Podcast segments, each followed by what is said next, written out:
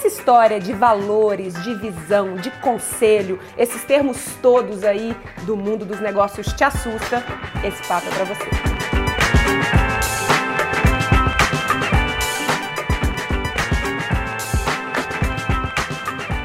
Oi, tudo bom? Eu sou Rafa Capai e esse é o Vamos que Vamos Convida, essa série onde eu converso com gente foda que me inspira sobre assuntos que nos interessam. Desculpa, muito esfarrapada, para bater papo com gente muito legal, com você daí participando. Então, já começa participando, dando seu joia e ló. E ló não. Me dá aquele joinha esperto pra gente saber que a gente tá no caminho certo. E hoje eu tenho Gustavo Suti. É Suti, Suti. Italianíssimo isso? Italianíssimo isso. Obrigada pela presença. É um prazer e uma honra. que massa. Se apresenta para esse povo bonito da espaçonave. Quem é você? Eu sou o Gustavo. Eu acredito que todo mundo pode e deve ser feliz no trabalho. Eu acredito que o trabalho é a melhor e talvez a única maneira que a gente tenha de mudar o mundo, de transformar o mundo num lugar melhor, de mudar o jogo. Tem uma frase do Khalil Gibran, do, do poeta Khalil Gibran, do livro Profeta dele, que diz: O trabalho é o amor que se tornou visível. É tão linda essa frase, né? Puta, é a frase que eu queria ter escrito. Tô com vontade de tatuar essa frase, é sério, É porque linda. ela é demais. Ela tá no, em tudo meu tem essa frase, né? E ela representa muito o que eu acredito. Que realmente o trabalho é a melhor forma de nos expressarmos, de colocarmos para o mundo o que nós temos de melhor. Não estou falando de amor romântico, né? Uhum. Do amor, essa expressão que a gente tem do, do melhor. Eu explico muito para meus filhos, né, que o trabalho é a brincadeira do adulto. Então a gente deveria entender o trabalho dessa maneira, né? Então o meu grande desafio é ressignificar o trabalho na vida de 10 milhões de pessoas até final de 2022. Opa! É esse meu desafio. Bonito esse desafio. E sou pai do Pedro e do Rafael, dois moleques lindos. O Pedro tem 13, o Rafa tem 10. Sou corredor de montanha, adoro ver. Bom, acabei de chegar aqui na, na nave, vi uma rua, uma pirambeira linda, me deu vontade já de deixar as coisas, dar uma corridinha antes Dá, de entrar. dá uma corridinha com É, nossa, deve- inclinação. Não, ali deve ter uns 50 graus, Sim. é lindo aquilo ali. É engraçado, né? Você chegar ali, porque somos mineiros, eu e o Bruno, e a gente mora aqui. E pra gente, quem é de Belo Horizonte, quem é de BH sabe aí que BH é isso. Você é já foi em isso, BH? Já, muito. BH é só Adoro. montanha, né? Então, pra gente é segunda-feira. É, ter- escolher ter morado aqui é mais uma sensação de pertencimento do, qualquer- do que qualquer coisa. Mas pra grande maioria das pessoas que chega aqui, as pessoas assustam, né? É, porque elas falam, nossa, mas e aí, como é que faz? É, carro. É, o Engata Uber deixa a gente aqui. É, exato. em Belo Horizonte a gente brinca que se você não só sabe dirigir carro em rua assim, em BH, você não passa no, no exame. Não, porque porque todas as ruas como. lá são assim. né? É. Então é aquilo que a gente estava falando aqui, como é que o contexto modifica a nossa percepção do mundo, né? Pra gente é normal, mas pra outras pessoas que nunca tiveram que lidar com ruas assim, É, e, eu talvez é um cheguei, e desafio. eu cheguei feliz, deu vontade. né? Sim. Eu adoraria morar numa rua assim, porque era só sair e estar treinando, fazer, fazer um treino de tiro aqui. nesse- Mas vamos, vamos voltar um pouquinho na sua história. É, qual, qual, qual é a sua história? O que que te trouxe até aqui no, no dia de hoje, fazendo o que você faz hoje? Muito essa questão do, do trabalho mesmo, de, de ver muita gente não sendo feliz no trabalho. Vendo muita Você foi infeliz no trabalho? Fui. Fazendo o quê? Eu fui infeliz no trabalho. Interessante, eu fui infeliz no trabalho. Acabei de contar uma história agora há pouco, uma história muito engraçada. Eu trabalhava numa multinacional e, e aí eu cheguei cheio de amor para dar, né? 20 e poucos anos, cheguei cheio de amor para dar nessa multinacional. Propus uma série de coisas na área onde eu fui contratado. Me chamaram numa reunião de canto. Falaram, menino, o que você está fazendo? Fica quietinho. Exatamente. Fica quieto, tá tudo funcionando. Você está querendo trazer mais trabalho para a gente só. Não é assim que funciona aqui. Eu falei, meu, o que, que eu estou fazendo? Eu batia cartão. Clac, clac. E era máquina de cartão mesmo, né? Não é nessas de dedinho de hoje. Sim. Era clac. Batia cartão tal. Eu chegava de manhã, fazia tudo que tinha que fazer em duas, três horas e ia pro banheiro dormir. Eu ia pro banheiro dormir. Ficava Aproveitar o resto do dia porque não tinha o que fazer. Não tinha o que fazer, você tinha que ficar lá, porque você tinha que bater cartão. Aí eu comecei a. Aí um amigo me chamou, eu era programador, né? Um amigo me chamou, eu fui para um.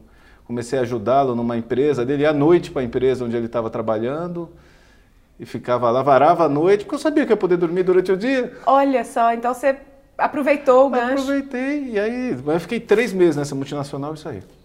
E para onde você foi? Eu fui para essa empresa onde meu amigo trabalhava, que era uma empresa que estava trabalhando com multimídia e rede, isso é pré-internet. Uhum.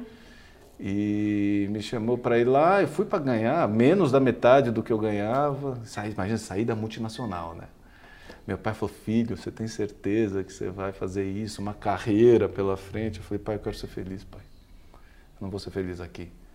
Então, beleza, fui. E aí minha carreira foi indo. Eu fui para lá, fiz um monte de coisa lá. Daí surgiu a internet. Então era uma das principais produtoras, uma das primeiras produtoras web do país. Daí eu estava lá, daí saí de lá, cresceu, aqueles empresa da bolha da internet que cresceu, saí de lá como vice-presidente de negócios da empresa, tal. Foi muito divertido, foi muito interessante.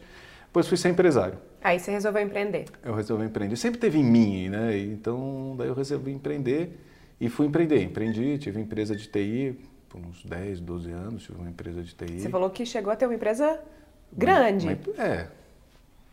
É, é acima de referência. 50? É, não, mas não tem isso? Até 50 é. é. pequeno, acima de 50 é médio, né? Médio, então, talvez. Quantos, é. quantas, quantos funcionários você ah, tinha? uns 200. Para mim é enorme. Para mim, só de imaginar 200 funcionários, eu já... Ah! Eu é, já acho enorme. Mas foi super interessante porque tem muito a ver com o que eu faço hoje. Depois eu tive outra empresa já. Uhum. E aí depois só faço o que eu faço hoje. Mas essa relação de eu pude testar muita coisa, então de ver o quanto um ambiente onde as pessoas são felizes produz muito mais, assim, mas bizarramente mais. Era uma empresa muito legal, estava entre as melhores empresas para se trabalhar no Brasil. A gente construía, eu tinha dois sócios. Nós construímos modelos de gestão humanistas na empresa que permitiu que a empresa crescesse, que permitiu que a empresa fosse gostosa. Pô. E primeiro, gostosa para o sócio. Porque chega uma hora que você está ganhando dinheiro, eu era infeliz, você está ganhando dinheiro, você tem um status, é engraçado, né? Você chega, você é o você, você que criou dono, aquilo tudo. É, você é dono do negócio, todo mundo te pede amém, você vai ficando importante, né? Só que, pô, deixa o saco, de repente você está desconfiando das pessoas. Hum. Ah, então porque não entrega? Será que não quer entregar? É aquela crença de que funcionário é preguiçoso, ou funcionário não quer fazer. E você começa essa dicotomia entre o empresário e o proletário. Puta bobagem isso, né? Aí começou isso, mas aí eu pude aprender uma série de coisas que hoje eu uso demais, né? Tipo? Tipo, como é importante as pessoas terem clareza dos valores da empresa. Queria falar disso, assim, eu sei que um dos seus trabalhos é ajudar as pessoas e as empresas a construírem uma carta de valores. Sim. É, para a galera talvez mais criativa, a galera da espaçonave, e até para mim, quando a gente começa a escutar visão, missão, valores, começa a dar comichão, que eu falo, eu não quero virar empresário, não foi para isso que eu comecei, assim. Então, para mim também, a, a gente está uhum. construindo essas coisas na espaçonave agora, que, que a gente legal. começou a crescer, e confesso que por um bom tempo me deu um comichão. Eu não acreditava que essas coisas fossem de fato tão importantes. É, por que, que ter os valores da empresa é, se você tivesse que convencer alguém, por que, que isso é importante, mesmo para uma empresa pequena? Tá. O... Deixa eu contar quais são as quatro premissas do meu trabalho, Ótimo. porque isso, isso vai muito direto e reto. A primeira premissa é a frase do Khalil Gibran. Então, eu não vejo... Porque hoje, como é que eu atuo? Né? Eu hoje faço trabalhos de mentoria executiva, uhum e sou conselheiro de empresas. Uhum. Então, sou conselheiro de algumas empresas, de diversos segmentos e tal. Como é que. Coisa, por onde que eu parto? Bom, para mim não interessa trabalhar se não for essa questão do amor que se tornou visível. Se é com alguém que não entende, se é com um empresário que não entende que o trabalho é o amor que se tornou visível, eu não quero trabalhar. Ah, mas eu te pago não sei quanto. Não quero. Mas você sabe que eu, uma das coisas que eu percebo também é que, às vezes, a pessoa quer construir um trabalho, um amor que se tornou visível. é visível para ele, mas ele não está interessado em construir isso para os outros colaboradores da empresa, né? Ok. Se isso tiver claro. Ok, tá. Cada um que vem. Ontem eu estava conversando com um grande. Deixa eu te interromper. Essa, essa rede está super incomodando aqui. Tá? Vocês não estão vendo, mas está aqui. Nem eu estava percebendo. o melhor lugar da casa, mas ele é barulhento. Então, volta lá nos, nos quatro. Ah, nos, nas quatro premissas do meu trabalho. A primeira é essa, então, do amor ao trabalho que se tornou, o trabalho e o amor que se tornou visível, né? O amor é o trabalho que se tornou visível, é, poderia ser. Também poderia ser. A segunda é que problema de liderado é problema de líder. Uhum. Então não tem nada que você que você reclama da sua equipe que não seja culpa sua. Nada, zero. Você que... E é difícil pra caramba assumir isso, né? É difícil pra caramba. É difícil pra é. caramba. Porque, bom, é fácil de entender. Quem contratou? Sim. Quem treinou deixou de treinar. E quem não manda embora? Então, tá tudo certo. Hum. Autoresponsabilidade, para mim, é, um, é uma palavra e um conceito muito importante na minha vida. Assim. O meu caminho de autoconhecimento é pautado pela autorresponsabilidade. O caminho que eu escolhi defende muito a autorresponsabilidade e tal. Então, problema de liderado é problema de líder. Isso é outra coisa. E tenho uma pirâmide, que é a pirâmide do propósito. Que você fala, tá bom, para que, que aí já, já te respondo né, o porquê dos valores serem importantes. Porque se eu quero que a minha empresa tenha, o que é propósito? As pessoas ficam com essa história de propósito, uhum. tal, eu não quero, ah, eu não quero ter missão, valores, eu não sei o quê. Mas o, o propósito nada mais é que eu definir uma estratégia. Então, para onde que eu vou? O propósito é o que vem por diante. Uhum. Então, o que, que eu quero fazer? Eu, se eu sei isso, se eu sei o meu propósito, para onde eu estou indo, eu consigo ter uma equipe que consiga ser criativa. Como assim? Você vai ser criativo, você está querendo chegar em algum lugar. Se você não quer chegar em algum lugar, você não é criativo. Um bom exemplo disso é quem está preso. Que o cara é bem criativo porque ele quer fugir. Uhum. Então você tem, o meu propósito está lá fugir. Para eu ter uma equipe criativa, essas pessoas precisam estar motivadas. E você só se. Motivação é interno. Uhum. É interno, não é, é intrínseco, não é extrínseco, né? Você só se motiva daquilo que você participa. Então, nas empresas que eu tive, nas empresas que eu assessoro, para mim é fundamental a gestão participativa. Porque o top goela down não funciona mais. Não. Esquece, já foi. E você só consegue participar num ambiente onde você possa falar o que você pensa, o que você sente, sem tomar um X nas costas. Uhum. Sempre, sempre, sem ser aquela coisa, ah, então me fala aí, Rafa, o que, que você acha sobre esse negócio? Aí você fala, eu já ponho um X aqui, ó. Foi contra mim. Uhum. E eu só consigo um ambiente desses se, se eu tenho clareza dos valores. É um ambiente onde as pessoas compartilham dos mesmos valores. Então, eu ter a clareza dos valores da empresa é chave para eu ter criatividade, para eu ter propósito. Para eu chegar e, no propósito. E para entregar essa autonomia, né? Porque se ninguém sabe cada um está olhando para um lado, cada um está indo para um lugar. Como é que você entrega autonomia, né? E como? E é muito mais fácil fazer gestão de pessoas. Então, porque essa é uma questão clássica de todos os empreendedores, né? Pô, tô com um problema com a equipe, então não sei o que lá, como é que eu faço? Eu combinei, não fez, eu pedi, isso não vai. Eu estava na. Eu tenho um grupo de mentoria, eu tava, isso foi um assunto assim nas últimas semanas. Poxa vida, como é que eu faço? Eu combino, as pessoas não fazem, não sei o que lá. Bom, problema de liderado é problema de líder. Uhum.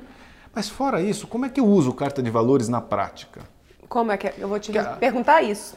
Tive uma ideia. Como é que eu uso a carta de valores na prática? Ai, não sei, nunca pensei nessa pergunta. Preciso pensar agora. O... Porque, primeiro assim, a carta de valores tem que ser construída com a equipe inteira. Legal. Não existe o board decide, os sócios decidem e vai. Não. E quando eu digo equipe inteira, é equipe inteira. Se forem 200, são 200. 200. Se forem 5, são 5. Eu já construí com 5 mil. Então, é muita gente. Tudo bem, todo mundo participa. Uhum. Lembra que eu falei da pirâmide ali? Eu te, até te mando o, o, a imagem da pirâmide. O, a participação. Você só se compromete com o que você participa. Se você não participou da construção da carta de valores, ela não é sua. Não faz sentido para você. Não, não faz sentido. Então acabou. Você, não, você não vai nela. E você dá a oportunidade real de todo mundo defender o que acredita. E é aquilo está valendo. Então, digamos que você tenha na carta, estava num caso desse num cliente recentemente, carta de valores com excelência na carta de valores. Aí eu cheguei lá para uma reunião com a equipe e tal, os caras me apresentaram o negócio e eu parei a reunião. Eu falei, isso tem excelência? Ficou aquele silêncio. Então, desculpa, não vou aceitar. É um... Eu não vou aceitar. Nós combinamos o que vale para a gente. Nós combinamos que aqui vale com excelência. Mas isso não é uma coisa construída também? Porque eu fico imaginando que não é uma coisa que você, a empresa define essa carta de valores e de uma hora para outra não. aquela cultura já está, aquilo tudo está implantado. Não, né? É com o tempo, né? É com o tempo. Assim, eu te garanto o seguinte: a sua empresa já tem uma cultura. Sim. A questão é, é a que você quer? Mas ela já tem. Se não é a que você quer, você pode ajustar. Então você se apropriar dela para fazer isso. E sim, construir uma carta de valores, por exemplo, excelência, está lá. Amanhã as pessoas estão fazendo com excelência? Não. Mas como é que eu uso isso? Eu não abro mão. Tá. Porque o acordo está claro. É como qualquer relação. O acordo estando claro, eu não vou discutir a relação, eu vou discutir o acordo.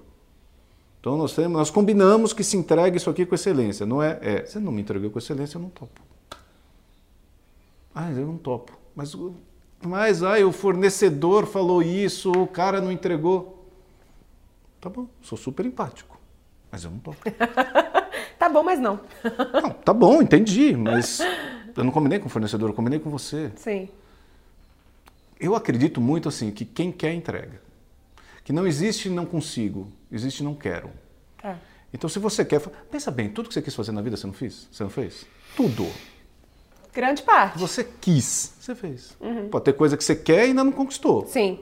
Mas você vai fazer. Foram nessas que eu pensei. O que, é que, aquilo que a gente estava falando até aqui há pouco, né? Tem, tudo tem um preço a pagar. A questão é, eu estou afim de pagar esse preço? Sim, é só isso. Sim. Eu estou lendo um livro do Mark Manson, é, uh, The Subtle Art of Not, Not Giving a Fuck, é isso? É, Deve e, ser divertido. É, e ele fala disso, né? Que a gente escolhe as nossas, as no, os nossos struggles, que a gente escolhe onde a gente quer comer capim. Que é, essa é a nossa escolha. É, onde eu quero comer. Aqui eu dou conta de comer esse capim. A minha escolha é essa, é né? Isso aí. Meu preço. Eu, o, assim, falando de valores, né? Eu, o meu valor pessoal principal é liberdade. Uhum. Então é o o meu valor, está bem claro, já fiz vários exercícios de valores, eu sei o que, que, me entrega o valor liberdade, então todo dia de manhã, na minha meditação matinal, eu passo as minhas principais qualidades, os meus valores e como pretendo aquele dia sentir aquele valor. Tá. Né? Então, por exemplo, eu cheguei de moto, moto é uma das coisas que me dá essa sensação, então tem dias que eu falo, eu preciso andar de moto. Eu ando menos possível porque é exposição de risco, né? só controle de exposição de risco, né? mas eu gosto de, de andar. Mas se você tem clareza disso, você pode utilizar. Então, quando eu volto para a empresa de novo, a empresa definiu os valores. Estão lá. Eu, gestor, não preciso mais ficar preocupado se a Rafa não vai querer me. Meu, tá, nós não combinamos. Agora, daqui para frente, Rafa, você decide se você quer seguir nessa empresa que tem esses valores. É um acordo. Meu, é, valor é um acordo. tanto a gestão da empresa, uhum. mas facilita tanto. Tem duas coisas que facilitam assim brutalmente a gestão da empresa. Se eu for falar para você, puta, Sute, me fala o que, que eu tenho que fazer. Duas coisas para eu fazer nessa empresa hoje. Define valores e os rituais da empresa. Legal. Olha aí, dica boa sua empresa, né? Mesmo e, e, e é. Sim, empresa de duas pessoas, fico, de uma pessoa. E eu fico me, me, perguntando isso, né? A gente está fazendo isso agora, agora na espaçonave, é, e a gente está com oito pessoas, e eu não fiz isso no momento em que a segunda pessoa entrou. E eu fico vendo quanto retrabalho a gente tem que fazer, porque isso não foi feito lá na frente. Exatamente. Então, para você aí que tem, que você ainda é empreendedor, trabalha sozinho, mas que em algum momento vai vai trazer alguém, mesmo que seja um parceiro, já é o que você tem, o que você tem que fazer. Essas duas dicas são incríveis. São incríveis. Valores Define os valores, o que, que é, a partir de que valores, né? Que sete de valores essa empresa vai funcionar. Inclusive para saber se eu trago esse parceiro, esse, esse, colaborador, esse sócio. E segundo, os rituais. Explica os um pouquinho melhor o que, que, são os rituais. Isso tem a ver com o que compõe a cultura de uma empresa. Uhum. Tem quatro coisas que compõem a cultura da empresa: propósito, o, as crenças, os rituais e os valores. Então, os rituais, o que, que são? Os valores a gente já falou, o que, que são os rituais? Os rituais é como a empresa se relaciona. Então, o ser humano é um ente ritualístico, né? Então, a gente uhum. tem diversos rituais. Ritual de nascimento, tem o ritual do casamento, você tem o ritual, quem, quem tem suas crenças, você vai nos ritos, nos rituais uhum. para fazer as coisas. Tudo, Até tudo, o mais simples, o ato de fazer um café é um e sentar na sua varanda para tomar um café de manhã. Não, né? É exatamente aquela coisa que te faz sentir. Eu acabei de falar da moto que me entrega, o coisa, uhum. correr na montanha, uma coisa que para mim entrega liberdade, entrega saúde, que é outro valor importante meu. Você cria os seus rituais e faz. E na empresa é chave fazer isso. Porque o que, que acontece muito? As decisões são tomadas a esmo. Uhum. E a gente gosta, hein? Porque, puta, é uma delícia, você se sente super importante. Nossa, eu resolvo 500 problemas no dia. Você chega no final do dia e fala, nossa, trabalhei pra caramba, puta, mas não fiz nada. Só resolvi problema. Só resolvi problema, mas, puxa, mas eu sou bom em resolver problema. eu sou importante, as pessoas me é, buscam para resolver um problema, nossa, né? Nossa, isso dá um poder, assim, mas... É as pessoas te buscam porque você deixou essa brecha, né? Uhum. Quantas decisões de corredor, né? Quantas decisões eu já tomei na vida, assim, que um cara me acompanha no elevador para ir até o estacionamento e você vai tomando a decisão. Esperando ali para você dar uma decisão rápida tá, para ele executar. E aí passa uma semana, o cara te traz um negócio, você fala, mas que merda é essa? Eu falei, mas você me pediu isso, eu não pedi de jeito nenhum. Eu falei, pedi, a gente estava no elevador. Eu falei, ah, não lembro, cara. Uhum. A gente faz demais isso. Sim. Seja isso para empresa física, empresa remota, o cara. No Slack manda, rapidinho Slack, ali. Não, o WhatsApp que acabou. O WhatsApp Sim. a gente fica tentando tirar, né? Empresa remota, Slack, Slack, Slack, Slack, Slack, mas às vezes no Slack vai rapidinho, faz não sei o que, você já fala, você já nem lembra. Sim. E você acorda com a cabeça cheia de coisa. Você acorda e fala, então eu preciso, eu preciso emitir a nota não sei o quê, eu preciso ver lá com o contador isso, eu preciso não sei o que lá, preciso ver o contrato que foi não sei o quê, preciso ver o vídeo, então está chegando o SUT, eu preciso fazer não sei o que lá. Será que está... Fica tudo isso aqui. Quando você tem rituais, o que, que você faz? Exemplos clássicos de rituais. Comitê financeiro. Você tem uma vez por quinzena, por semana, por mês, depende do, do, do, da sua necessidade, você tem um comitê financeiro. Então, a cada duas quintas-feiras, às 9 horas da manhã. Você... E chame como você quiser, hein? Chame Se você quiser, quiser, chamar de outro nome, fica à vontade, porque essas palavras assustam o pessoal, você é. sabe, né? Comitê. Chama do que você quiser, encontro, bate-papo, sei lá, whatever, né? Sim. Cada um chama do que quer. Como é que o Murilo chamava, né? O Murilo Gan foi meu mentorado. Não me lembro também como ele chamava, mas tinha os nomes do Murilo. ah, né? dos nomes do Murilo, né? E... Mas você acredita que eu consegui fazer o Murilo amar ver planilha? Acredito. Porque viu o significado. Sim. A gente geria, a gente começava a reunião abrir a planilha do orçamento. Tem que ter orçamento. Eu não consigo trabalhar sem orçamento. Uhum. Não consigo, não sei trabalhar sem orçamento. Porque se eu não estou vendo orçamento, eu não sei onde eu vou chegar. Então eu não consigo tomar decisão. Eu preciso tomar uma decisão. Preciso ver onde é que estão tá, os impactos que eu quero fazer, enfim, a minha cabeça é assim. Me dá mais um, um bom exemplo de ritual. De, de ritual. Um, então, mas por que, que é importante? Então, se eu faço comitê financeiro, aquela sua cabeça que começou, preciso resolver tal coisa, não é hoje. É na quinta. É automático, né? Você já tira daqui daquele Sim. bolo de coisa, dá um uma, tranquilidade, um alívio, tranquilizada. Que eu tenho aonde tratar, eu tenho eu tenho fórum específico para resolver cada assunto. Um comitê de pessoas, então eu vou definir como é que nós vamos trabalhar a equipe, as próximas reuniões de equipe, uhum. contratações, uhum um, um, ritual de acolhimento. Como que eu recebo as pessoas quando entro na Novas empresa? Novas pessoas na empresa. Como que eu recebo? Quem é, quem é o padrinho? Eu adoro ter padrinhos. Legal. Quem é padrinho? Vai entrar uma pessoa na empresa, você tem que ter um padrinho que vai acompanhar essa pessoa um mês. Legal. Que não é o líder. É outra história o líder. Então, se é uma empresa física, por exemplo, quem leva a pessoa para almoçar? Quem Os primeiros dias. É, puta, a pessoa não sabe nada. Quem apresenta todo mundo? Quem conta para ela para quem que ela precisa conversar, com quem? Meu, Precisa de um padrinho para acolhimento mesmo. E na hora de desligar? Quem, qual é o ritual de fechamento? Porque ciclos são esses, tanto, são ciclos. Você precisa encerrar. A qualidade de abertura de um novo ciclo é diretamente proporcional à qualidade de encerramento do ciclo anterior. Então, se você não encerra bem um ciclo, você não abre bem outro. Isso é coach, hein? Pode pôr aí. você sabe porque eu fazia coach de carreira. O... Mas é super importante. Eu levo isso para minha vida para caramba. E onde eu não fiz isso, eu pago o preço até hoje. Então você precisa ter esses rituais muito claros na empresa. O ritual financeiro, o ritual de produção, o ritual de. Depende do que é a sua empresa. A reunião semanal, né? De, de, de pit stop ali, de. Super. Reunião editorial que você vai ter. É um ritual. Para criar conteúdo, né? Então, mas aí você vai discutir o conteúdo ali. Sim. Ah, mas nós estamos aqui no meio do almoço e vamos conversar. Não, podemos até conversar, mas não vai ser tomar decisão nenhuma, não vale. Essa semana tem reunião, guarda para lá. Guarda né? lá. E a pergunta é: é urgente? Se é urgente, é óbvio que você vai resolver o que é urgente. Mas 90 e tantos por cento não são urgentes. Ah, não. Então dá para guardar? E você tem uma ata. Ah, aliás, toda reunião tem que ter ata. Ainda não implementamos isso na espaçonave. E você deve estar sentindo a falta. A gente usa ata, ata a gente não tem. É, não, ainda não temos. É, eu... Hum, eu vi, por exemplo, o modelo do Henrique, do Viver de Blog lá com a Adoro. ata, que é maravilhoso. Adoro. Mas eu ainda não vi significado na ata. Entendi. Vamos lá. O Henrique foi meu mentorado também. Sim, sim, né? eu sei, eu vi. o... Eu não preciso eu não preciso gastar cabeça para lembrar das coisas. Está lá na ata.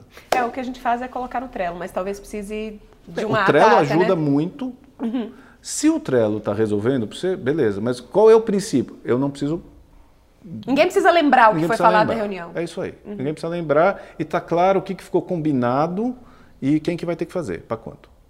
A o, gente... que, o que é vantagem da ata, desculpa, é Imagina. o seguinte: tem assuntos que não são para resolver ali. Então, por exemplo, vamos montar um comitê financeiro. Comitê, eu não gosto do nome, tá bom, já entendi. vamos montar uma reunião financeira? Vamos montar uma reunião financeira. Se eu vou montar hoje uma reunião financeira da, da Espaço Novo, o que, que vai acontecer? Eu vou falar para você, Rafa, vamos listar os assuntos que a gente tem em aberto disso, porque é assim que você começa a primeira hum. reunião, lista. Não, eu amo essa, esse, esse ritual, é, é um ritual é, pessoal meu, né, de descarregar. Uma vez por semana eu faço, pelo menos eu faço isso, normalmente domingo. Lá, jogo tudo ali E aí eu começo a semana com uma sensação de engajamento e de direcionamento completamente diferente do que se eu não tivesse feito esse processo é muito bom. de E imagina né? que legal se você tiver onde já feito, já está lá na sua agenda, os lugares onde você vai tratar cada um desses assuntos. Puta alívio. Sim. É na terça que eu trato disso, é na quinta que eu trato disso, é na sexta que eu trato disso. Então, o que, que às vezes a ata ajuda é o seguinte, desses 20 assuntos que nós listamos, 10 são para essa semana, 10 são para algum dia. Uhum. Então fica registrado. Legal. São para algum dia. Então, a hora que eu estou fazendo a reunião, passou na semana, já resolvi os cinco, sobrou tempo, vamos falar do próximo. Ah, tá na hora de trazer esse. Você põe essa, eu, eu ponho nas minhas atas assuntos a resolver. Ou a não perder de vista. Hum, só para ficar lá. Já nem penso mais nele, só lembro dele quando ele está lá. É. Aí eu puxo. Eu então, tenho uma, uma coluninha ali de um backlog. É isso aí, é de o backlog. Ideias e eu vou descarregando ali. Você pode fazer no Trello também. Uhum. Eu tenho cliente que usa só o Trello também para fazer isso. Ele tem o Trello e ele tem um backlog do. do ele não chama backlog, não lembro como ele chama, mas ele põe lá no Trello. É uma gaveta, né? Uma gaveta. É. Você põe lá na gaveta. Aliás, gaveta, as minhas empresas não deixavam ter gaveta. Por quê? Essa o que é procrastinação? Diz a Elizabeth Gilbert, fala que a procrastinação, toda procrastinação esconde um medo. Ok. Ela fala isso. Eu, eu, eu acho que no fundinho tem sempre um incômodo ali, com certeza. Tem. Eu vou, vou subir só um pouquinho de novo, não vou descer, não vou aprofundar. Né? Então eu vou, vou um pouco mais raso. Procrastinação é acúmulo. Sim. Quando você procrastina, você acumula. Você acumula. Então é acúmulo. Com procrastinação é acúmulo. O que é uma gaveta? Você vai acumulando o trem lá dentro. Então eu nunca deixei ter. As pessoas ficavam bravas comigo, mas o estúdio eu queria uma gaveta. Não. Não tem gaveta. Área financeira, nossa, me dá gaveta, tal, porque eu preciso guardar. Eu te dou armário com aqueles. Como chama? Os o... binders lá. Arquivos, é, arquivos, arquivos, arquivos, tal, arquivos. Mas gaveta não. então não pode ter gaveta. Ficava bravo. Mas é isso, por causa de acúmulo. Uhum. Procrastinar é acumular. O que a gente procrastina na vida são coisas que a gente acumula para frente, vai ter que resolver uma hora. A gente está numa onda bem minimalista, né? Aqui em casa, assim. E, e o, que, o que traz de espaço para a vida, quando você não guarda coisa né, desnecessária. Você abre é, espaço, né? É, você abre espaço. A fase que eu quero aprofundar é o declutter, né? Uhum. Então, minha mesa, aquele computador grande que está em frente, meu computador novo pequeno, já está me incomodando demais. A gente não tem gaveta, né? No, eu tenho uma escritório. Legal. E eu tirei tudo da mesa. A mesa tá. tem nada na mesa. Que tesão. Só, só meu laptop. A mesa é. Mesão. Dois metros. É. Dois metros de mesa e o laptop e os HDs para o laptop, né? Mas antes tinha um, uma coisa, um monte de caneta. Eu peguei essas canetas, tirei as que eu não uso, peguei as essenciais, coloquei numa caixinha, tampei. Eu não vejo as canetas. Pra não, não sujar. É, facilita muito. É. Facilita tem muito. revista em cima. Gera clareza, né? É. Você tira ruído, né? É. É, tem, tem, tem muito especialista em organização e produtividade que fala que a primeira coisa que você faz antes de começar a trabalhar é limpar a sua mesa, né? Descartar o que precisa descartar, jogar fora. É... Mas eu acho que a gente, a gente falou, falamos de, de valores, né? certo. né? Falamos de rituais. Uhum. É, você me falou aí que ainda tem crenças e propósito. Propósito. É, mas eu queria entrar um pouquinho no lance da cultura. Tá. Esse é um outro desespero que a galera fica. Cultura, mas que coisa mais coxinha, que coisa mais empresarial, que coisa mais executiva, especialmente a galera criativa. E quando é, eu, eu me dei conta disso, né, que a cultura é igual a marca. Mesmo se você não cuida, a marca já existe, né? Ah lá. O que as pessoas falam de você... Independe quando, de você. Independentemente dizer, de você. Independente, não é que independe. Sim. Independe. Mas já está acontecendo. Tá Mesmo lá. que você não cuide, você já tem uma marca, né? Exatamente. É, e a cultura é isso. Mesmo que você não cuide, já é existe é alguma coisa ali. O que, que é a cultura pra, de uma empresa? Para mim, cultura é como a empresa age independente de regras. Você sabe a cultura da empresa quando você não está lá. Como ela como ela se movimenta. Ela se movimenta, tá ali.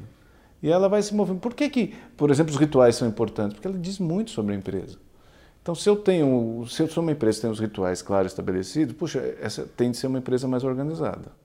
Tem de ser uma empresa com menos desperdício, mais eficaz. Uhum. E que as pessoas se respeitam mais para falar, porque tem a hora certa para falar. Então, desde na hora que a gente está conversando qualquer coisa, as pessoas já sabem que tem hora para falar, porque isso vem vindo.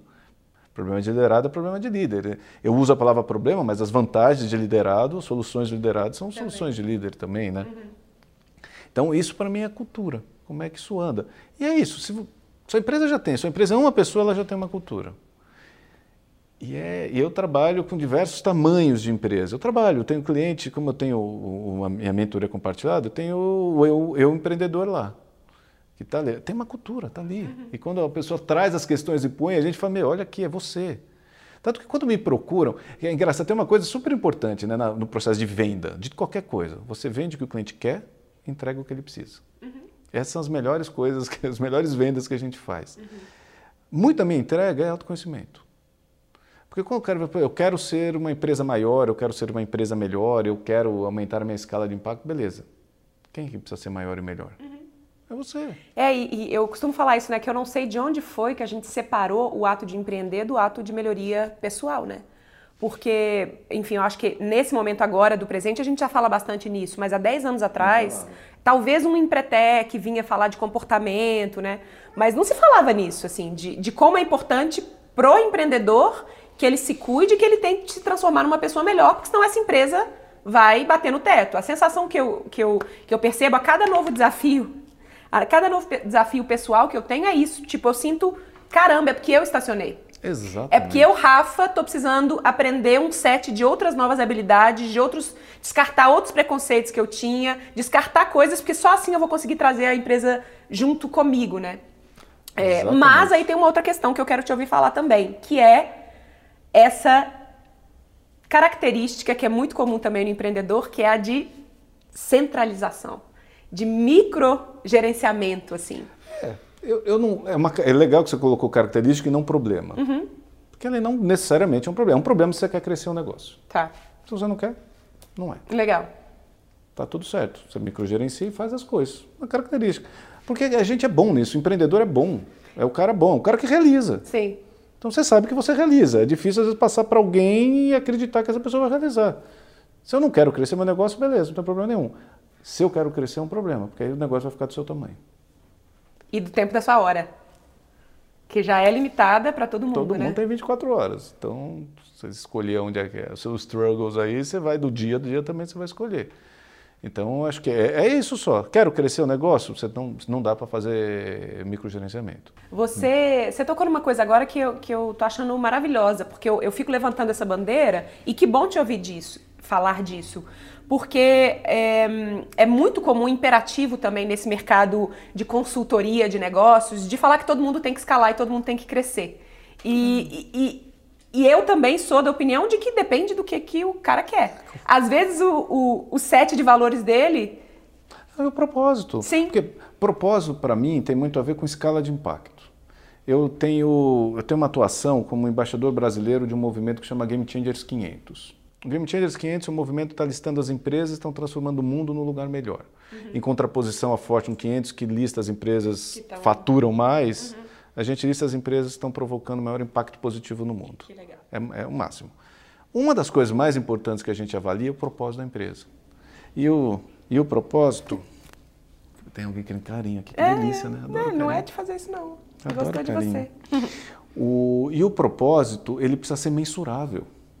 Os conselhos que eu participo, o primeiro assunto a ser discutido é propósito. Como é que se mensura a propósito? Definindo a escala de impacto que você quer atingir. Então, por que, que eu te disse o meu propósito? Pessoas, ressignificar o trabalho na vida de 10 milhões de pessoas até o final de 2022. Porque agora eu sei o que eu tenho que fazer. Eu, onde eu, você está nessa escala? Eu redefini isso ano passado, final do ano passado. Ano passado eu impactei cerca de 20 mil pessoas. Ok. Então, puta, tem um caminho. O que, que significa? Eu tenho que mudar toda a minha estratégia de produto. Com um produto que eu entrego hoje, eu não atinjo. Ah, como é que você vai fazer? Não sei. Ah, mas é outra questão, né? Eu já sei o que eu quero. Agora eu vou. Esse, por exemplo, é um ano que eu estou testando algumas coisas para em 2019 eu já pegar e falar, beleza, agora eu vou dar um tiro de canhão mais aqui. Tá. Mas agora estou testando. E me dá um alívio tão mais. Puta, imagina que eu vou ficar pensando cinco anos na frente. Eu também não gostava. A hora que eu estou pensando, puta, é impactar 10 milhões de pessoas, isso me dá um tesão. Que pronto, aí já fez sentido. Então eu preciso ter essa, esse propósito claro e medir a escala de impacto. Depende do seu propósito. Se o seu propósito é atingir tantas pessoas, ou sei lá o quê, e isso cabe no tamanho de negócio que você tem, meu, maravilha. Voltando aí na história da, da, da delegação, né, da, da, da história da liderança, da, da centralização. É, vamos supor, porque eu sei que tem muita gente que está nesse espaço, que é comecei, tá legal, tá funcionando, mas eu quero crescer, que é um Perfeito. pouco o que a gente estava lá na espaçonave. E uma das coisas que as pessoas mais me perguntam é: por onde eu começo? Qual que é o primeira, a primeira pessoa? Eu sei que isso depende, claro, de sim, cada sim, história, de lá, cada. De, é, de cada cada negócio, assim. Mas uma, uma dificuldade que elas têm, e eu acho que talvez a gente vai chegar na história do fluxo, do flow lá que você fala, mas uma dificuldade que elas têm é identificar que parte do negócio eu tenho que continuar fazendo e que parte do negócio que eu posso delegar. O que, que você tem para falar disso pra gente? Depende do quanto você quer crescer. Uhum. Hoje de manhã eu estava tendo essa conversa com o CEO. O que, que eu passo para frente? Que, que eu boto alguém para tocar a operação, o que, que eu saio e tal. E eu estou falando do senhor, mas pode ser exatamente essa situação. Eu, eu sou uma pessoa e eu quero contratar alguém. É um, uhum. o que, que sai, o que, que sai da minha mão, né? Uhum. Nesse momento, o que você acha que dá para sair? Simples, Simples assim. assim. Simples assim, entendeu? Não tem muito mágica nisso. O que, que acha que dá para sair? Putz, eu produzo um super conteúdo, eu que, sei lá, um caso de alguém que desenha, eu que desenho muito bem e tal, eu estou precisando de um assistente. Eu, por exemplo, a primeira pessoa que eu contrato é uma assistente pessoal. Então, que cuida da minha agenda, que cuida de coisas que tiram a minha, a minha presença para outros assuntos. Então, é essa pessoa. Eu preciso dessa pessoa para eu trabalhar bem. A minha é a minha querida Bia. A Bia está lá, adora a Bia, ela faz essa, essa vez para mim. Eu preciso. Se você é um cara de arte e que precisa de um assistente, então contrata esse primeiro. Ah, mas a empresa vai crescer, eu vou precisar. Aí você vai vendo o que, que você vai trazendo. É, é, a gente tem um pouco essa, essa vontade de querer controlar, né? Mas esse processo ah. não se controla muito, né? Não, com, ah, vamos combinar? Controle é uma boa. Oi, vem cá, queridão. Que, que coisa! Controle é uma bobagem, uma burrice nossa. Sabe por quê? Um Porque passinho de cada vez. Não, quanto mais controle você cria, mais forma de burlar os controles as pessoas acham. E aí você cria controles na sua empresa e faz com que as pessoas gastem energia burlando os controles ao invés de cuidar dos clientes. Sim. Não. Cuidar da entrega. Agora, qual a diferença de controle e gestão? Ah, por exemplo, quero uma planilha, eu falei da planilha financeira aqui, que deve um monte de gente que deve ficar arrepiado. Já desligaram, Já... Estão aí. Vocês estão aí ainda, né? Fica aí. vale a pena. O, o meu orçamento, você fala, pô, mas por que você quer orçamento? Você está querendo controlar as coisas. Não, eu quero informação para gestão. Uhum. Qual a diferença de gestão e controle? Intenção. Só isso. Qual a minha intenção? É controle ou ela é gestão? Se é controle, não faça. É inócuo, não faça. Se é gestão, faça. Time sheet, né? Aquele preencher planilha para ver quanto tempo trabalhou a equipe, não sei o quê. Para quê? Para você gerir melhor a equipe, para você otimizar os processos ou para você ver se aquele sacana está trabalhando mesmo. Se é para ver se aquele sacana está trabalhando, se você desconfia de alguém da sua equipe, manda embora, pô. Já está errado, né? É. Eu estou numa relação e estou desconfiado se ele está fazendo alguma coisa. Pô, senta, conversa direito, já desencana da relação, né? Porque não, não vai rolar. É, vamos falar de, de flow? Oh, oba, Sei que você gosta desse tema. É, eu curto bastante também. O que é o flow? Até mudei a voz aqui agora. É, eu percebi. Puta, pra mim é viver a sua arte. Tá vivendo sua arte. Eu tô no estado de flow. Você está presente. Estado de flow, flow é presença. Você está presente. Quando é que você está presente? Quando você está fazendo, quando você está inteiro no trem, né? Você está inteiro naquilo que você está fazendo, você curte. Como é que eu junto flow e trabalho? Porque eu posso entrar em fluxo sem seu trabalho. Sem seu trabalho, uhum. é. Qual que é o ideal, na minha visão, né? Porque eu sou, eu sou um cara que defende o trabalho ferrenhamente. E é muito engraçado que eu, naquela época lá de 20 e poucos anos, as pessoas me perguntavam, e aí, como anda o trabalho? E eu respondia, não interessa, trabalho não é lazer. Trabalho é só para ganhar dinheiro. Eu, eu Você falava isso? Falava isso, era a minha frase direto, assim. Não, eu era um cara completamente desconectado do trabalho enquanto expressão do, de quem nós somos, ou de prazer, de, de, realização, não era? Era uma realização financeira, tanto que eu fui um cara que ganha dinheiro cedo, porque eu quero ganhar dinheiro para poder fazer o que eu quero. Uhum. Faz o que você quer e ganha dinheiro com isso, né? Dinheiro traz felicidade? Da minha cabeça, assim, felicidade traz dinheiro. Então, uhum. se você é feliz fazendo o que você está, ah, mas nem aí sempre. É, tem, tem maneira. Tem ajuste, né? Tem ajuste, mas, enfim. Uh, qual foi a pergunta mesmo? Ah, a gente estava falando da, da construção do flow dentro ah. do ambiente do trabalho. Arte. O que é arte? A arte, para mim, é a sua vocação. Essa é a sua arte. Eu acredito que todo mundo tem um propósito, né? A gente tem uma, alguma missão, assim, a gente tem um, um impacto a gerar no mundo. E a sua arte é a maneira como você gera esse impacto. A sua arte é como você entrega o seu propósito. Então cada um tem sua arte e essa arte ela pode até variar no, ao decorrer ao da sua da vida, vida, tal. Mas você tem sua arte, que a sua arte está muito vinculada aos seus talentos naturais. Uhum. Então se você está vivenciando, experienci, experienciando algo onde você pode exercer a sua arte, o trabalho vira estado de flow. Então você, você entra no estado de flow. Para empreendedor, puta, vai fazer o que você gosta. Lembra que eu falei que o trabalho é brincadeira do adulto? Uhum. Lembra quando a gente brincava? Então você, você ia dormir já pensando na brincadeira do dia seguinte. Eu ainda tenho um irmão gêmeo, eu lembro que a gente ficava na cama, você vai fazer, tava já, acordava ansioso, mesmo que tem escola, não sei o que, você estava já pensando na brincadeira, né? Só que nem todo dia era legal. Uhum. Como qualquer dia, dia de trabalho. Tinha dia que você brigava com o amiguinho, chegava em casa chorando. Tinha dia que você tinha que brincar de esconde-esconde, mas na verdade você queria era brincar de pega-pega, mas todo mundo queria brincar de porra, eu vou brincar, mas eu não deixo de brincar. Sim. Eu entro na brincadeira, vou e acabo, olha, acabo me divertindo também. Né? Então você aprende a lidar, é a mesma coisa, o trabalho é igual. O trabalho é igual. Então a gente tem que entender isso. Quando eu falo em flow, não é que é tempo inteiro mil maravilhas. Só, só unicórnios. É, não. Que é não, o que muita gente não é. acredita, né? Ah, que... mas você fala, ah, eu também escuto isso, você fala isso porque você tem dinheiro. Primeiro assim, o que é ter dinheiro, né? Porque, sei lá, se, se, eu, se eu conto quanto eu tenho na conta bancária, você pode olhar e falar para mim, nossa, você precisa de um dinheirinho? tem gente que vai me pedir dinheiro. Sim, e tem gente que vai querer te emprestar. É, então depende o que é dinheiro, mas é ter uma relação saudável com o dinheiro. Eu acho que isso é importante. Mas Fala, porque eu tenho dinheiro? Não. Eu fiz algumas mudanças na minha vida e a última para trabalhar com o que eu trabalho eu fiz sem dinheiro. Eu abri mão de um monte de coisa, deixei, como se diz ali, muito dinheiro na mesa para fazer o que eu posso com dois filhos, eu que banco a vida dos meus filhos e tive, arrisquei. Mas eu tinha certeza que eu estava fazendo o que eu amava. Quando foi essa sua virada de mesa? Nos cinco anos.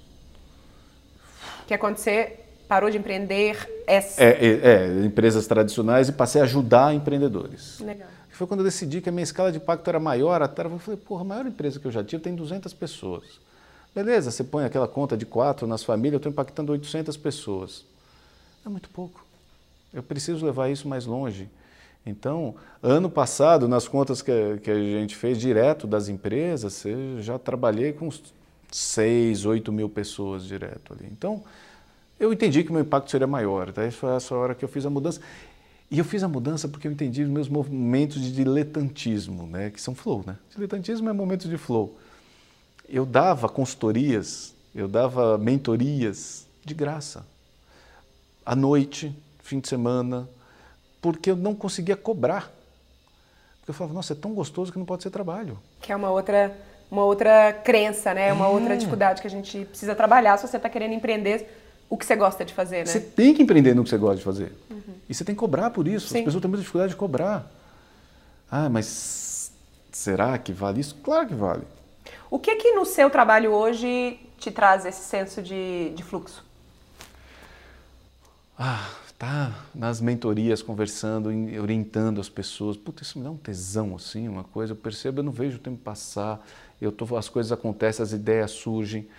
Eu tenho um, um, curso que chama Como Reencontrar Sua Arte também, que já tem umas 5 mil pessoas que fizeram para ajudar a achar. Quando eu, quando eu recebo os feedbacks, eles me retroalimentam assim de um jeito que você fala, puta, estou no caminho certo, estou fazendo isso. Quando eu vejo uma, uma empresa crescer com reconhecimento da própria equipe, de como ela está indo, puta, recebemos feedbacks assim, é, é, ali que eu tô, tô no meu melhor mesmo. Você pode, pode me deixar que eu vou conduzindo os conselhos, adoro. Assim, quando eu posso provocar as pessoas a pensarem no que precisa ser pensado, sabe? Você, você acredita em talento? Você estava me contando que seu, que seu filho começou a dançar com que idade? Dois anos. Porque tem muita gente que, enfim, eu, eu também acredito que talento não é tudo, né? É, a gente tem um monte de gente que não era talentosa, mas que construiu coisas incríveis com este não talento.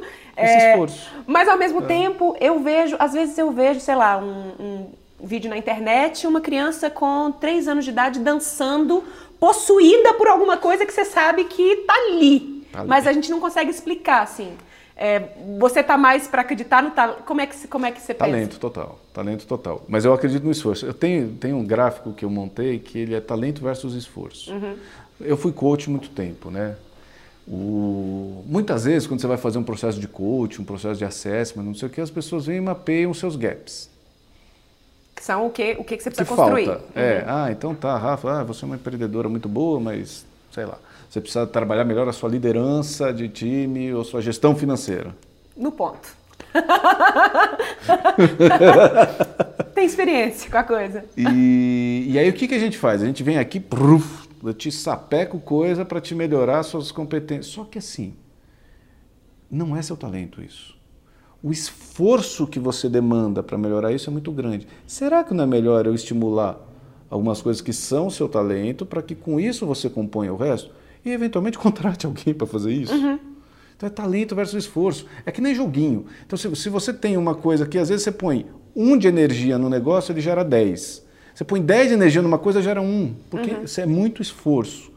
Então eu acho mais importante entender os talentos e focar neles, e não no gap. Ah, mas tem uma coisa que eu preciso aprender, não tem jeito. Beleza, essa a gente vai resolver. Pô, às vezes não tem grana para contratar ainda, né? Na minha trajetória foi super assim. Ah, é, não, não tem, tinha não grana. Tem jeito, você vai ter que fazer. Tive que aprender a fazer, né? Ah, mas eu tenho, não tenho grana, não sei como fazer, tá foda. Traz um parceiro. Uhum. Divide o lucro, é, divide o resultado. Não tem jeito, é o preço a se pagar. Tu tem um preço a se pagar, esse é o preço a se pagar. Sim. Mas tem que, eu acho que tem que tomar muito cuidado com esse, esse foco no esforço. Uhum. Ah, com, com esforço você consegue qualquer coisa? Consegue. Mas imagina se você migrar para cá, para a parte de onde você está no seu talento. É muito mais rápido. Uhum. E, e, possivelmente muito mais divertido, né?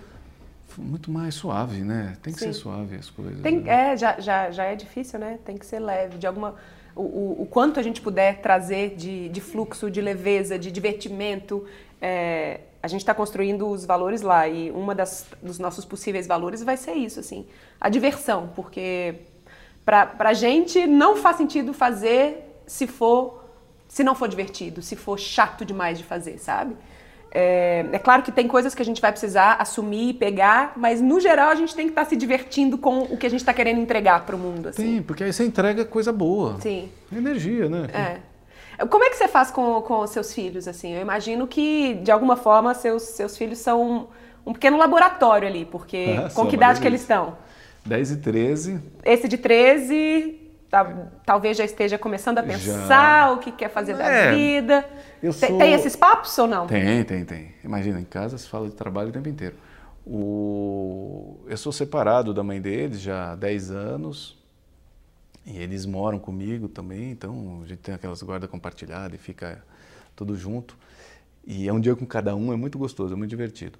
E a gente conversa muito sobre trabalho e sobre o que quer fazer. É interessante, você pergunta, eu adoro, né? Fico orgulhoso que você fala para eles, o que vocês querem ser quando crescer? Eu respondo, feliz. que delícia. Eu falo, mas tanto faz se, se você vai ser lixeiro, se você vai ser presidente de empresa, se você vai namorar menino, você vai namorar menina, você vai namorar os dois, tanto faz, tem que ser feliz.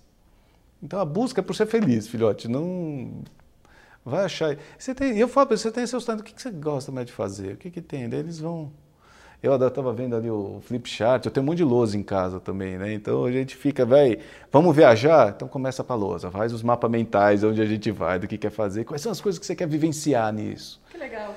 E, e sentir, né? Eu acho que com as crianças, a gente não foi treinado para sentir. Para nomear sentimento. Então, às vezes eles falam, puta, papai, não, que eu tô triste. Você está triste? Ou será que você está bravo? São diferentes? Claro que são diferentes, né? Mas assim, não é tão claro, né? Vamos ver, aí você começa a estimular e ver o que gosta mais, o que gosta menos, quais são as experiências. Eu sou de uma família de médicos, meu pai é médico, minha mãe é médico, meu irmão gêmeo é médico, tenho, minha irmã é médica. Ninguém né? esperou que você fosse médico, não? meus pais têm, nós somos sete filhos.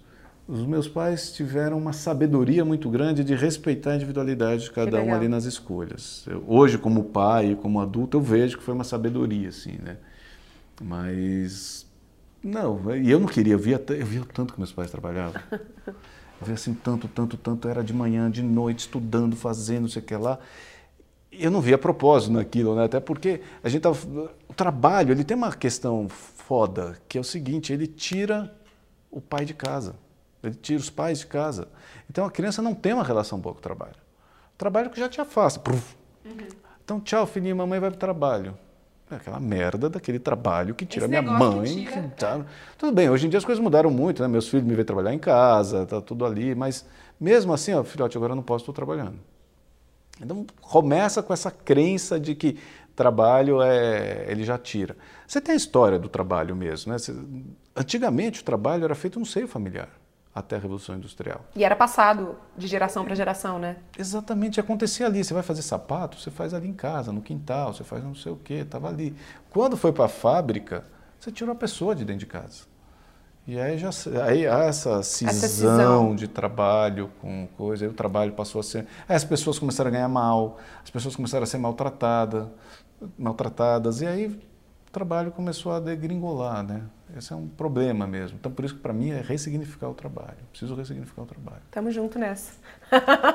Com certeza. É, como, é que, é, como é que a galera... Eu acho que antes, é, antes do seu jabá que eu vou te pedir para fazer, é, a gente, eu gosto sempre aqui de, de, de alguma forma, é, tentar ajudar as pessoas a darem pequenos passos em direção Ótimo. ao que elas estão fazendo. Então, como é que elas podem pegar esse papo da gente aqui e o que que elas poderiam fazer, assim? O que que você acha para quem está nesse processo de crescimento de uma empresa? E crescimento, ah. eu estou falando de um para dois Ótimo. e estou falando de dobrar, cinco para um para dois é dobrar. É, ou, ou, ou, um pouco mais, né? Essa, essa organização, assim. Qual que é? Qual que seriam esses três primeiros passos que a gente tem que dar para começar a tentar fazer isso de forma organizada e, e, e respeitando esses valores, né? Que a gente possivelmente vai criar junto. É, se possível, os valores, ter clareza com a equipe, com a equipe. E você sugere, por exemplo, fazer um evento, juntar um dia? Isso, juntar um dia e fazer as pessoas, aí pode fazer qualquer dinâmica, né? Mas as pessoas escreverem os valores, cada um escreve os seus, bem a grosso modo. Uhum. Cada um escreve os seus, aí pede para escrever cinco, aí você junta todo mundo, tem que chegar em cinco. Aí discute o porquê, etc, tá, tá, tá, chega em cinco. Seis. O Murilo tem. Você, a, a Keep Learning tem mais. Eu, eu que assim. construí com ele, eu sei. eu fiquei feliz quando eu falei, ai, deixa mais é, um, Eu insisto em si, é, exato, é isso. Eu insisto em cinco, tanto faz, cinco, seis, na verdade. Sim. E olha que interessante, tanto faz, que valor sair. O importante é a discussão. Uhum.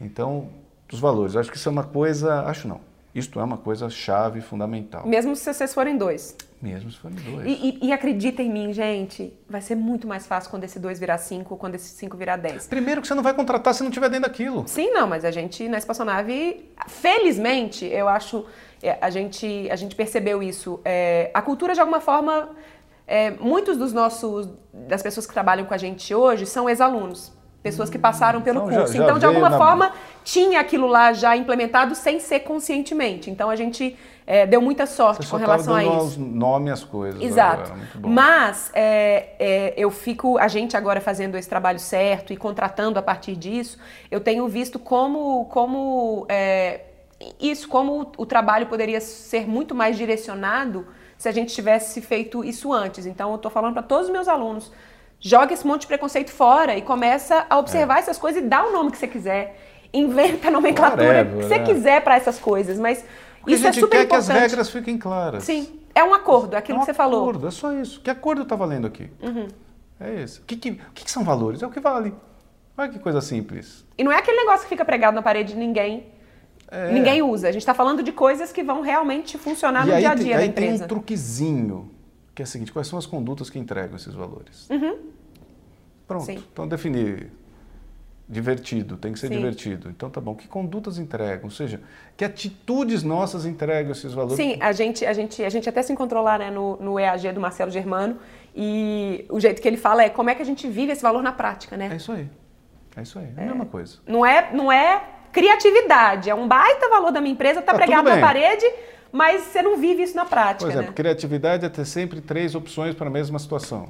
Então, Legal. sei lá, Qualquer coisa que seja.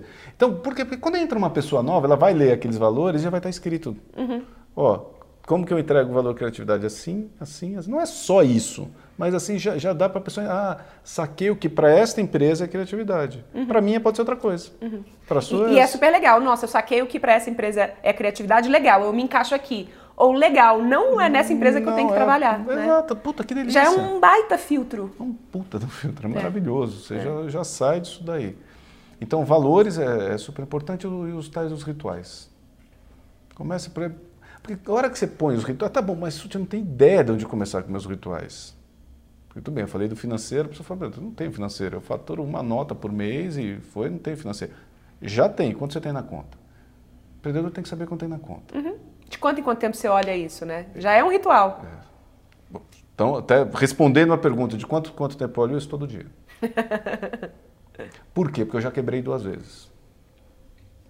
A empresa só quebra por uma razão. Só tem uma razão que quebra uma empresa: fluxo de caixa. Mas nenhuma razão quebra a empresa. Você pode fazer a cagada que você quiser. Se você tiver fluxo de caixa, você não quebra a empresa. Uhum. E você pode fazer um puta de um projeto maravilhoso, ser brilhante, um gênio, e quebrar a empresa se não tiver fluxo de caixa. Eu preciso pagar 10 mil hoje e só vai entrar um milhão daqui a dois meses. Você está um Quebrei. pobre, é. Não, você quebra, você não vai receber aquele... Enfim, Sim. você quebra. A empresa só quebra por causa de fluxo de caixa. Então, não dá para de descontrolar o fluxo de caixa nunca, nunca, é, Você nunca, sabe que nunca, foi nunca, a... Foi a primeira coisa que eu, que eu deleguei porque eu já sabia que foi intuitivo, né? Não foi nada pensado, mas eu falava, caramba, já eu gastava tanto tempo para tentar fazer isso, eu não conseguia organizar minhas finanças. E eu começava a misturar dinheiro pessoal com dinheiro da empresa. Eu falei, caramba, essa é a primeira coisa que eu preciso fazer e colocar alguém para trabalhar comigo. E aí eu trouxe uma pessoa que foi meu braço direito durante muito tempo e ela fazia toda disso. a parte financeira e eu fiz exatamente isso. Naquela época, é, ela ganhava um percentual, porque eu não tinha Perfeito. grana fixa. Você não tinha grana para pagar alguém, pagar alguém que fosse competente o suficiente para fazer, Sim. você pagou com promessa. Querida Lu Naves, que a gente morre de saudade dela até hoje. Não, é, é super importante isso. E, e, quando você fala de, de, orçamento, de novo, as pessoas ficam, puta, mas eu tenho. Olha, você falou um ponto importante para empreendedores: juntar coisa pessoal com profissional. Uhum. Não faça isso por uma. E vou explicar o porquê da maneira mais simples, porque você está limitando a sua empresa. Se você pensa bem, você está na sua empresa e você é uma coisa só, você está lá misturando as contas tal. Aí você precisa fazer um curso de 10 mil reais. Comprar um equipamento, Comprar fazer um equipamento. curso. Você está falando, não vou pagar 10 mil reais nem fodendo nisso. Porque na sua conta lá 10 mil reais paga um monte de coisa. Se você pensa enquanto empresa, você fala, na empresa 10 mil vale. Então só fazer separar, as suas decisões já ficam mais claras. Uhum. Então você já começa a fazer. Ah, como que eu separo? Define qual é o valor que você vai retirar por mês. O querido Prolabore. Não, Prolabore é outra palavra que não pode falar. Né? não, desculpa. Desculpa, esquece que eu falei. É, quanto que você quer tirar por mês? Sim. Se é mil, se é cinco mil, se é dez mil, não importa. Você vai lá e tira aquele dinheiro, você vai ter que viver com aquele. E deu outra coisa, o dinheiro da empresa. Tudo bem, é gostoso. E é gostoso Sim. receber o seu salário. É não, é muito bom e, e, e é... Você falou, né, que o, o, trabalho é o amor tornado visível e para mim é, o, o, o dinheiro é a entrega tornada visível, né? Super. É aquilo, como é que você está melhorando, é o seu propósito retornando de alguma coisa, é. de alguma forma, né? É muito legal, assim, ressignificar isso. Caramba, eu estou fazendo alguma coisa, eu estou gastando um tempo de vida para fazer esta coisa, eu estou entregando tempo de vida para alguém e essa pessoa vai me entregar tempo de vida em forma Uma delícia. de grana, né? É um, é um, é um fluxo eu, contínuo. Eu, eu adoro cobrar, eu adoro falar de dinheiro. Mas também fui, não fui treinado, eu fui com o tempo, né? Porque uhum. eu tenho meio vergonha de falar. Sim, tal. eu não, também. Eu falo de boa. É, eu estava falando dos rituais, de como então você entender que rituais você tem. Eu falei Sim. lá do financeiro e tal. Se você tem um, uma produtora, se você tem uma coisa assim, quais são as etapas? Quando você fosse pensar nas áreas da sua empresa, mesmo que uhum. seja você, quais são as etapas? São essas aqui? São três? Então talvez esteja três rituais.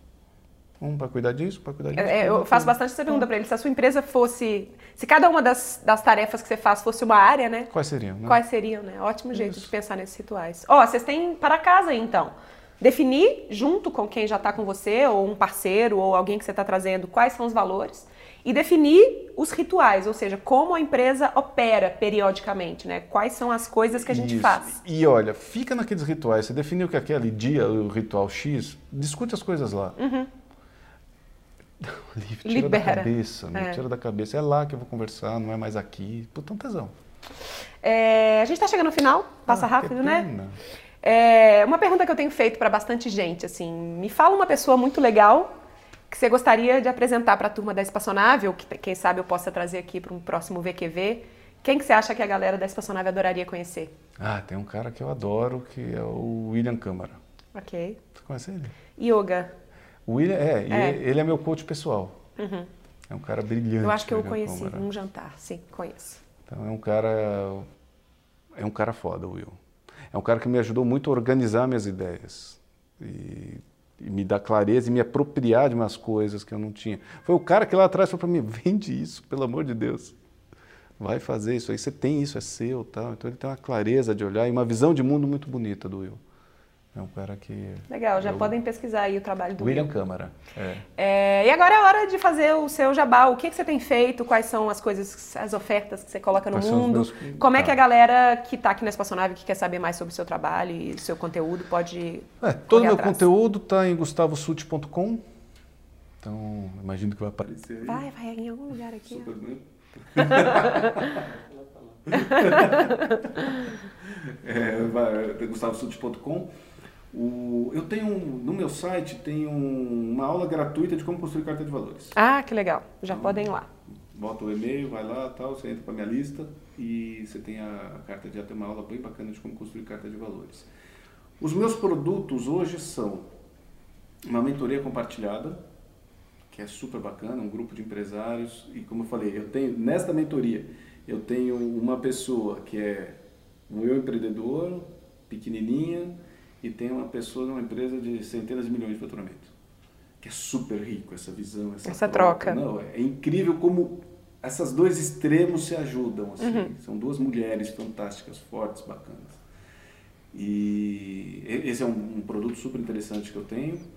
Eu tenho uma mentoria individual, onde eu só atendo quatro pessoas por vez nessa, nessa mentoria, onde eu funciono muito como executivo part-time dessas pessoas também para dar um, um boost no negócio. E eu tenho um, um programa de um conselho compartilhado. Então, eu percebi que pequenas e médias empresas poderiam se beneficiar muito de ter um conselho de administração.